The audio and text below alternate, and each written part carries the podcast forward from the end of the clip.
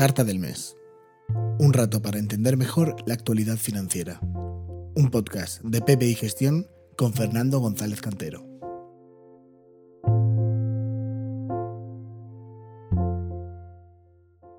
En las últimas dos semanas, una ola de ventas impulsaba la rentabilidad del bono del Tesoro americano a 10 años, bono de referencia para toda la renta fija, por encima del 1,5%, su nivel más alto desde que comenzara la pandemia y 0,7 puntos por encima del nivel el pasado mes de octubre.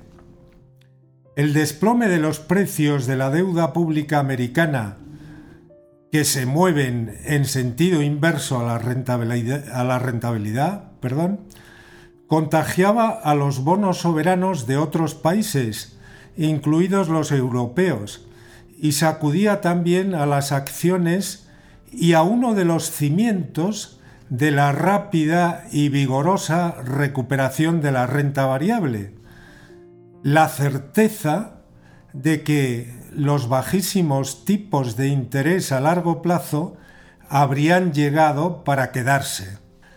Los mercados de bonos estarían anticipando un aumento de la inflación en un contexto de poderosa recuperación económica por los formidables estímulos monetarios y fiscales y tras el proceso de, vacunación y reapertura completa de las economías.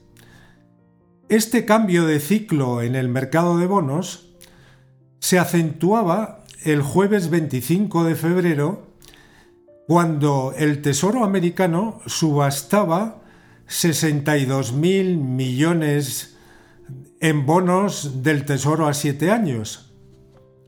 La demanda de papel del Tesoro a cinco y siete años huía antes de la subasta y se evaporaba casi totalmente minutos después de la misma, llevando la rentabilidad del bono del Tesoro a 10 años puntualmente por encima del 1,60% y ello pese a que el presidente de la Reserva Federal, Jerome Powell, había manifestado el día anterior en la Comisión de Servicios Financieros del Congreso que podrían pasar más de tres años hasta que la inflación alcanzase el objetivo del 2% y que antes de reducir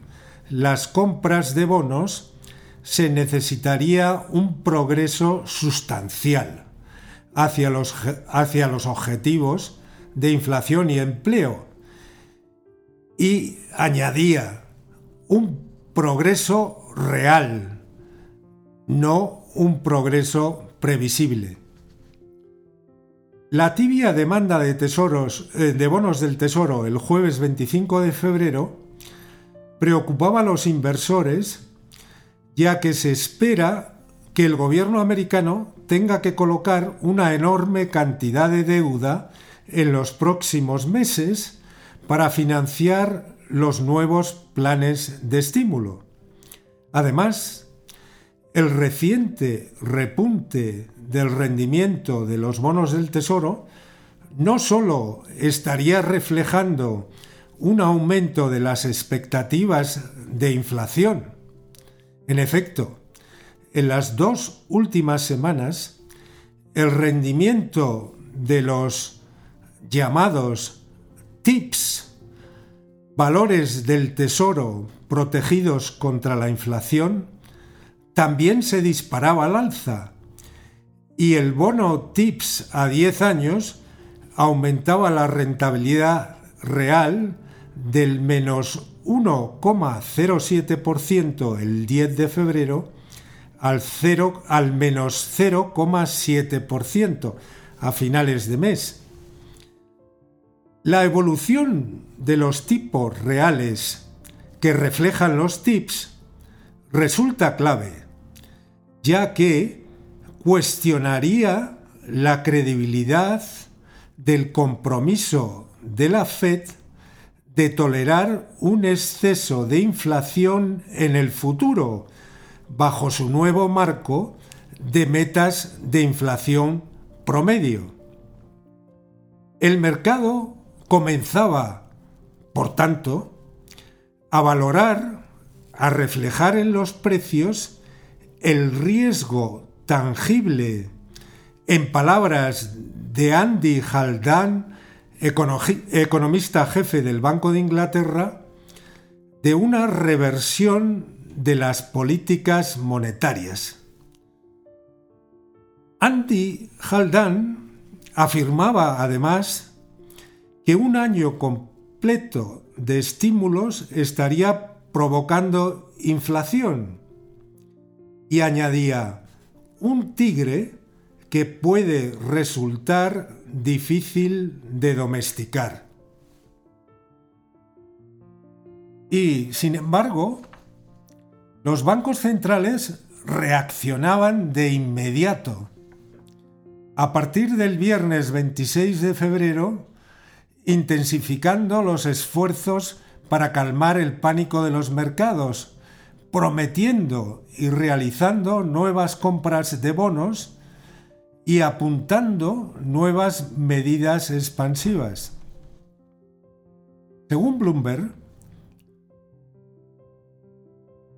el lunes 2 de marzo se estaba ya formando rápidamente un nuevo consenso que propiciaba la vuelta de los inversores al mercado. Las expectativas de aumentos de los tipos de interés se habían vuelto demasiado agresivas. La presión de los mercados sobre la Fed seguirá siendo tolerable. En efecto, según Bloomberg, también los mercados de swaps el lunes primero de marzo anticipaban que la Reserva Federal no aumentará los tipos hasta marzo de 2023, con más de 90, de 90 puntos básicos de aumentos descontados para finales de 2024. Dado que el nuevo paquete de estímulo de Biden de 1,9 billones de dólares que se espera sea aprobado para mediados de marzo, tiene el potencial de hacer que la economía americana vuelva al pleno empleo a finales de 2021, el horizonte de marzo de, eh, de, 2020, de 2023 significaría que el mercado sigue esperando una Fed, una Reserva Federal Americana muy acomodaticia durante mucho tiempo, inclusive en una fase ya de sobrecalentamiento de la economía americana. Si, no obstante, la presión del mercado se acentuase con nuevos repuntes en los tipos reales, la Fed podría verse obligada a actuar. En Europa, el reciente repunte de los rendimientos reales, según Gilles Moek de AXA, es más sorprendente y más problemático para el Banco Central Europeo. Las expectativas de inflación apenas superan el 1% para Alemania en el horizonte de 10 años y, por tanto, los inversores siguen creyendo que el Banco Central Europeo estará muy lejos de cumplir su objetivo del 2% de inflación en la próxima década. Sin embargo, los tipos reales también se han recuperado últimamente en casi 20 puntos básicos.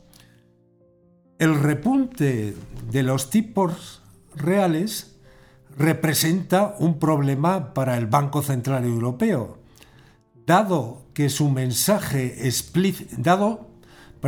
mensaje explícito de mantener controladas las condiciones financieras.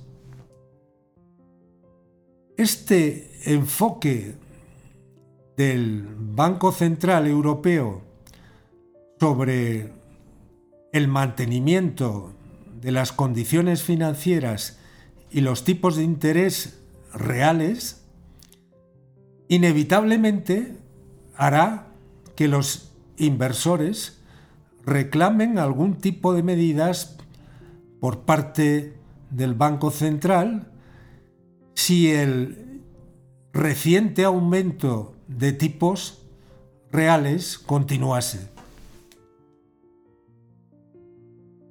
Isabel Schnabel, economista alemana y miembro del Consejo de Gobierno del Banco Central Europeo, declaraba el viernes 26 de febrero que se podrían agregar nuevos estímulos si el aumento de la rentabilidad de los bonos perjudicase el crecimiento y que el Banco Central Europeo tendría cierto margen para bajar aún más los tipos de interés.